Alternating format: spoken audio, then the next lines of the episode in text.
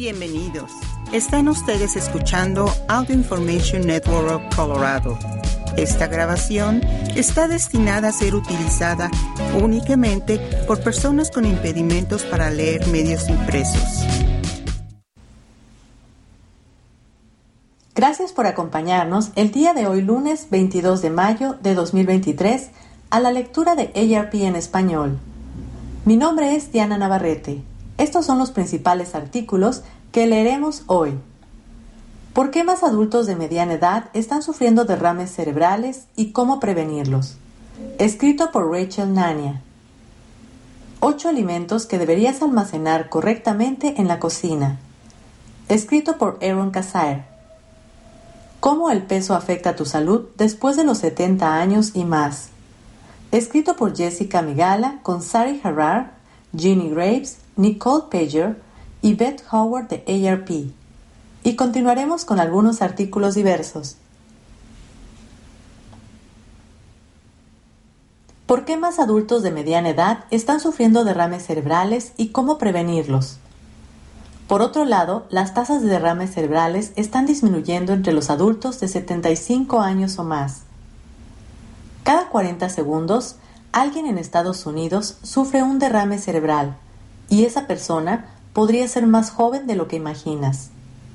Si bien a menudo se cree que es algo que nos afecta más adelante en la vida, la realidad es que cualquiera puede sufrir un derrame cerebral. Y las investigaciones demuestran que las tasas de derrames cerebrales están disminuyendo en los adultos de 75 años o más, mientras que van en aumento entre los adultos jóvenes y de mediana edad. Esto es obviamente motivo de preocupación dice el doctor Ahmed Itrat, director médico de derrames cerebrales de Cleveland Clinic Akron General. Según los Centros para el Control y la Prevención de Enfermedades, por sus siglas CDC, los derrames cerebrales o accidentes cerebrovasculares, una alteración del flujo sanguíneo al cerebro, ya sea porque el flujo está bloqueado o porque un vaso sanguíneo estalla, son la quinta causa de muerte en el país y es una de las principales causas de discapacidad. Un estudio publicado en la revista Stroke, en inglés, destaca una tendencia especialmente preocupante. Los investigadores encontraron un aumento general del 11% en accidentes cerebrovasculares hemorrágicos durante un periodo de 15 años, y los aumentos fueron más marcados entre los adultos jóvenes y de mediana edad. Este tipo de derrame cerebral que es más mortal e incapacitante que otros tipos, ocurre cuando los vasos sanguíneos del cerebro se rompen y se produce una hemorragia. Los expertos calificaron los hallazgos del estudio de muy alarmantes y dijeron que enfatizan la necesidad de una intervención más temprana. Las enfermedades crónicas e ignorar los síntomas pueden contribuir. ¿A qué se debe el aumento de derrames cerebrales en el grupo más joven? Los expertos dicen que las enfermedades que aumentan el riesgo de derrame cerebral de una persona se están volviendo más comunes en este grupo de edad. La obesidad, un factor de riesgo para esta enfermedad, afecta a los adultos de mediana edad más que a cualquier otro grupo de edad, según datos federales. Se estima que el 44.3% de las personas de 40 a 59 años son obesas en comparación con el 41.5% de las personas de 60 años o más. La prevalencia del colesterol alto, otro factor de riesgo de derrame cerebral, también es mayor entre los adultos de 40 a 59 años. Según un informe de los CDC del 2020, y más de la mitad de los adultos en este grupo de edad tienen presión arterial alta, que es el principal factor de riesgo de derrame cerebral. Factores de riesgo para el derrame cerebral. Enfermedades que pueden aumentar el riesgo. Haber sufrido anteriormente un derrame cerebral o un derrame cerebral leve. Presión arterial alta. Colesterol alto. Enfermedades cardíacas. Diabetes. Obesidad. Enfermedades de células falciformes. Comportamientos que pueden aumentar el riesgo. Una dieta alta en grasas saturadas, grasas trans y colesterol Inactividad física. Beber demasiado alcohol. Consumo de tabaco.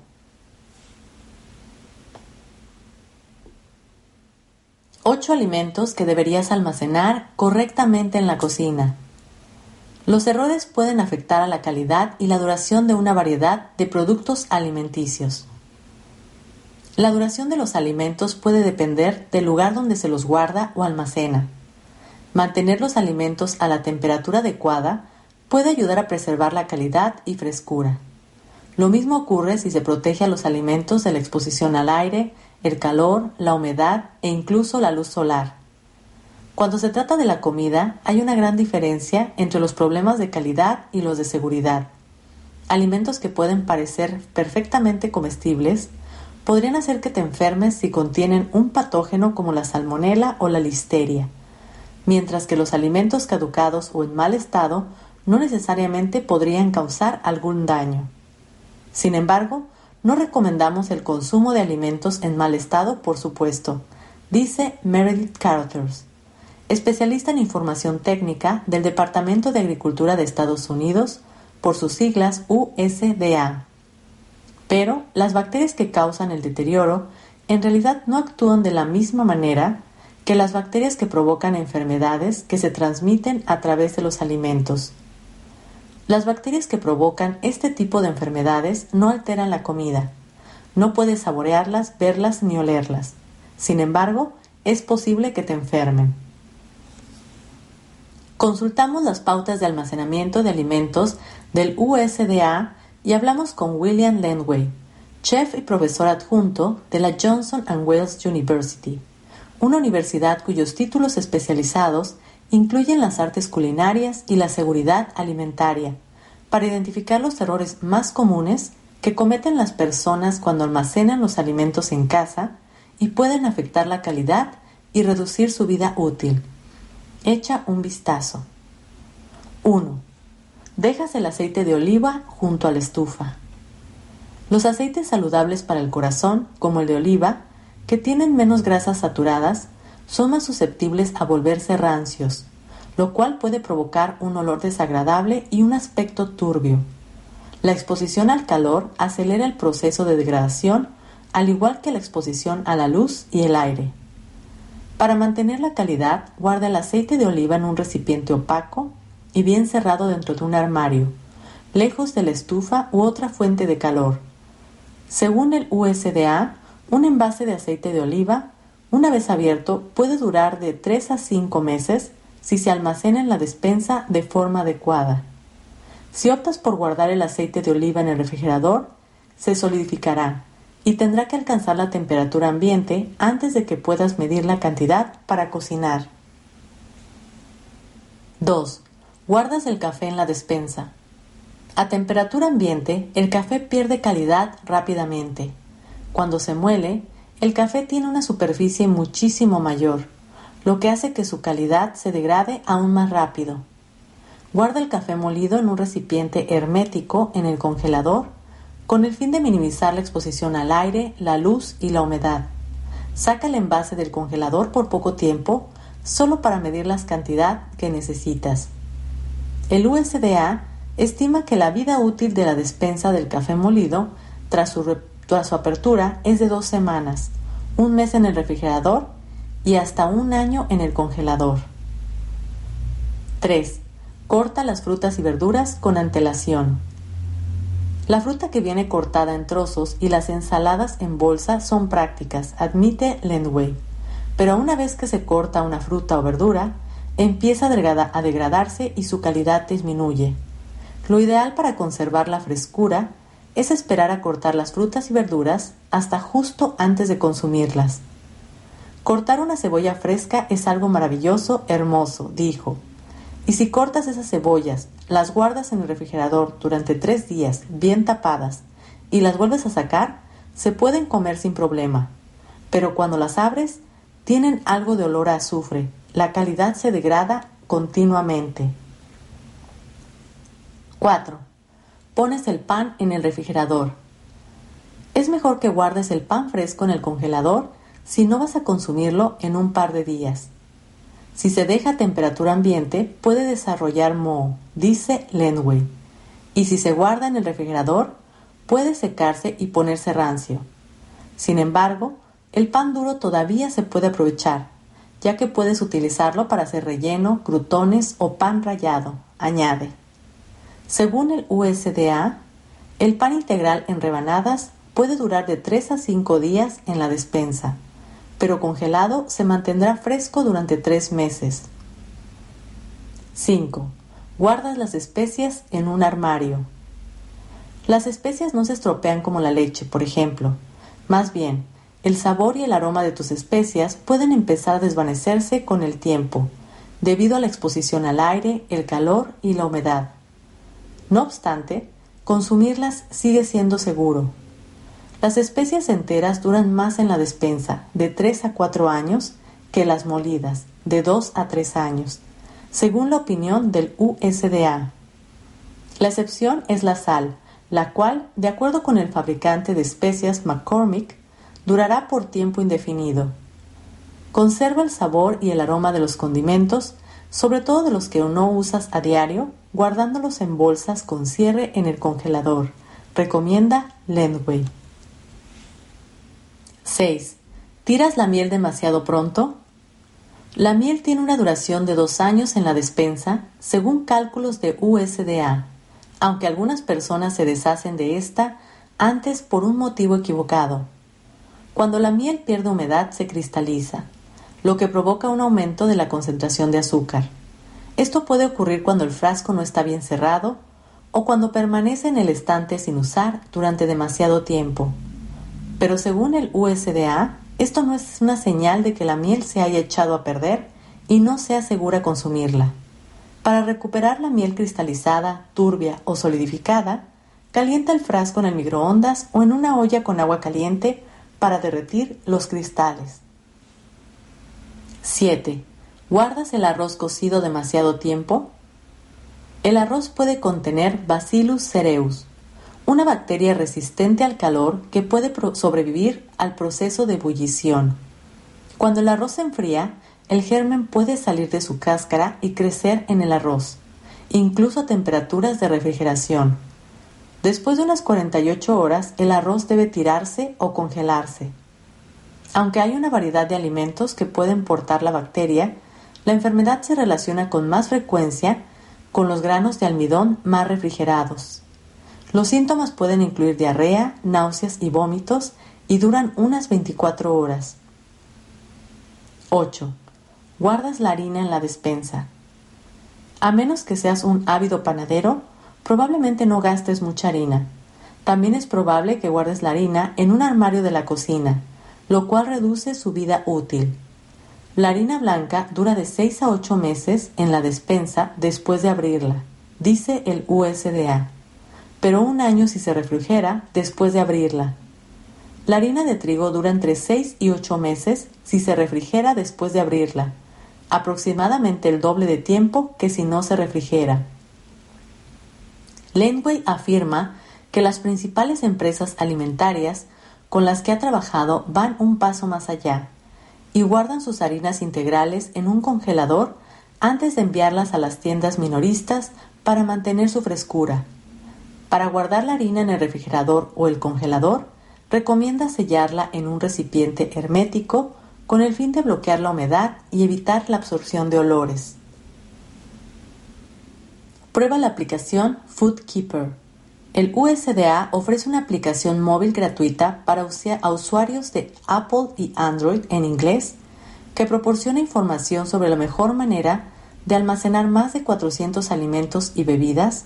También destaca consejos de cocción para diferentes tipos de carne, muestra los últimos alimentos retirados del mercado y da la opción de registrar tus compras y recibir notificaciones cuando los alimentos estén a punto de caducar.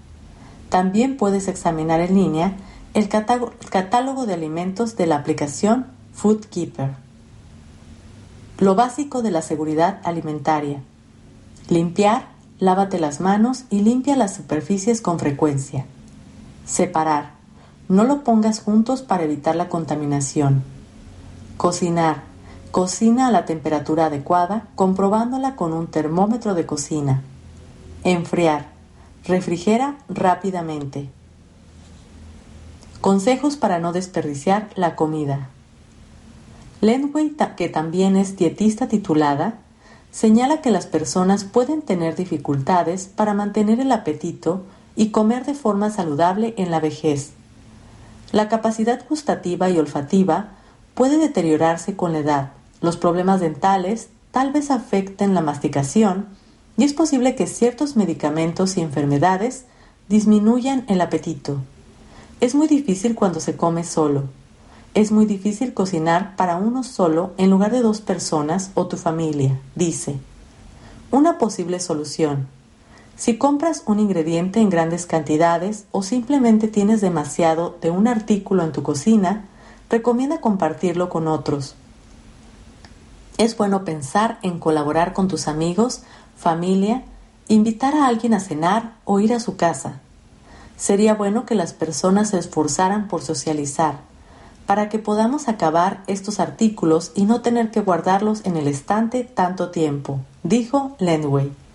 Así que esta idea de compartir una comida con los amigos o la familia, cuando el COVID nos permita reunirnos de nuevo, es una práctica muy saludable para la mente, el espíritu y el cuerpo. A menudo comemos mejor cuando estamos con otras personas. ¿Cómo el peso afecta tu salud después de los 70 años y más? Aquí encontrarás algunos datos sorprendentes sobre los cambios que se producen en el cuerpo y lo que realmente significan para la salud y la longevidad. Cuando éramos más jóvenes, mantenernos delgados era un objetivo común, pero a medida que alcanzamos y pasamos los 70 años, debemos reconsiderar la forma en que pensamos sobre el peso. Es cierto que la obesidad sigue siendo un factor de riesgo importante a cualquier edad, ya que aumenta las probabilidades de padecer hipertensión arterial, diabetes, enfermedades cardíacas, apnea del sueño, trastornos articulares y cáncer. Sin embargo, la forma en que pensamos sobre nuestro peso y las medidas que tomamos para controlarlo debe ser un poco más compleja. Bajar de peso no es siempre un objetivo acertado. Una vez pasados los 70 años, nos preocupa bajar rápidamente de peso, tener un peso inferior al normal y la sarcopenia, la pérdida de masa muscular propia de la edad, señala la doctora Kristen DeCarlo, una geriatra que ejerce en las áreas de endocrinología, diabetes y metabolismo en UI Health en Chicago. Si notas que empiezas a adelgazar sin proponértelo, ten en cuenta que esta tendencia a bajar de peso puede indicar una pérdida de masa muscular. Algunas investigaciones revelan que tener cierto peso de más al envejecer puede de hecho ser un factor de protección. Los médicos utilizan la escala del índice de masa corporal IMC para calcular la grasa corporal y determinar si tienes un peso inferior al normal, un peso saludable, sobrepeso u obesidad. En un estudio que se llevó a cabo en el 2022, los investigadores descubrieron que el IMC más saludable para las personas mayores de 65 años es de 31 a 32 en el caso de las mujeres y de 27 a 28 en el de los hombres, es decir, más alto que el recomendado para las personas menores de 65 años.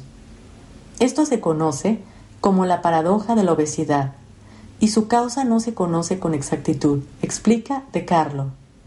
Algunos estudios indican que las personas mayores de 60 y 70 años con un IMC más alto presentaron incluso un menor riesgo de demencia que las que tenían un peso normal o inferior al normal aunque el motivo es tema de debate, dado que la pérdida de peso es una característica común de la demencia. Estar más delgado puede ser simplemente una indicación del comienzo de la enfermedad. Eso no significa que descuidar el peso sea lo correcto, todo lo contrario. Prestar atención a los cambios de peso y de complexión corporal, así como hacer un esfuerzo consciente para conservar la mayor cantidad posible de masa muscular te puede ayudar a mantenerte dentro de un margen saludable para vivir bien durante muchos años. Cinco cosas que le suceden a tu cuerpo después de los 70. No se trata solo de que la balanza se incline hacia el otro lado con el paso de los años. También se producen otros cambios en el físico, señala la doctora Yintahali Srivatava, directora médica de medicina de obesidad del Centro Médico de la Universidad Vanderbilt en Nashville. 1. La pérdida de masa muscular se acelera. A medida que envejecemos, podemos volvernos más frágiles, dice Slatava. No hacer ningún ejercicio con pesas después de los 50 o 60 años produce una gran pérdida de masa muscular que puede ser más visible ahora. Al llegar a los 80 o 90 años, la mitad de la masa muscular puede haber desaparecido.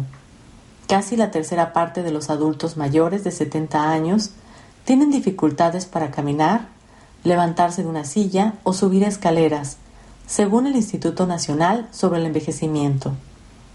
Los ejercicios de resistencia, especialmente los que trabajan los grupos musculares más extensos del cuerpo, como los glúteos y los muslos, pueden ser de gran ayuda. Prueba las sentadillas en el aire. Ponte de espaldas a una silla resistente, con los pies separados a la altura de los hombros y la espalda recta. Ahora dobla las rodillas y baja los glúteos como si fueras a sentarte en la silla. Pero en cuanto los glúteos toquen el asiento, púlsate de inmediato hacia arriba, utilizando los glúteos y los muslos para volver a la posición de pie. Haz una serie de 35 repeticiones y aumenta gradualmente hasta lograr hacer 4 series de 35. Intenta hacer este ejercicio 3 días por semana. Las investigaciones demuestran que este programa mejora la funcionalidad de la parte inferior del cuerpo en los adultos mayores. 2. Quizás bajes de peso, pero también acumules grasa. En los adultos razonablemente saludables, se produce un aumento natural de la grasa corporal hasta los 80 años, indica De Carlo. La pérdida de masa muscular, sumada a los cambios hormonales y los efectos secundarios de los medicamentos, pueden favorecer una mayor acumulación de grasa que en los años de juventud. En general, se considera que cada libra que se pierde representa un 75% de grasa y un 25% de músculo, según De Carlo. Por este motivo, en vez de adelgazar, el objetivo debería ser evitar subir de peso, sugiere el Dr. Carl J. Lavie, cardiólogo y director médico de Rehabilitación Cardíaca y Prevención del John Ochsner Heart and Vascular Institute en Nueva Orleans. Bajar de peso tiene ciertos riesgos, sobre todo en las personas de 75 a 90 años. Al envejecer, conviene mantener una fuerza muscular adecuada. La actividad y el buen estado físico son ahora incluso más importantes que el peso. Vemos a muchos octogenarios que tienen obesidad y se esfuerzan por bajar de peso, pero que también son muy frágiles y tienen varios problemas de salud, observa Silvatava. Tener más masa muscular, incluso si el peso corresponde a la categoría de obesidad, es un factor de protección. El médico puede determinar si padeces sarcopenia y hacerte una recomendación en función de ello. 3. La pérdida de peso puede ocurrir de forma inesperada. Hasta uno de cada cinco adultos mayores baja de peso de forma involuntaria, lo que se define como la pérdida del 5% del peso corporal en un periodo de 6 a 12 meses sin una causa conocida, como la dieta, el ejercicio o el efecto secundario de un medicamento. Esta pérdida de peso se puede deber a la depresión, la ansiedad, los medicamentos o incluso algunos tipos de cáncer. Sea cual sea tu peso inicial, si de pronto tu ropa te queda holgada sin motivo aparente, díselo a tu médico. Gracias por acompañarnos en esta edición de ARP en español. Mi nombre es Diana Navarrete. Si ha disfrutado de este programa, por favor suscríbase a nuestro servicio gratuito en nuestra página web www.aincolorado.org o llamando al 303-786-7777.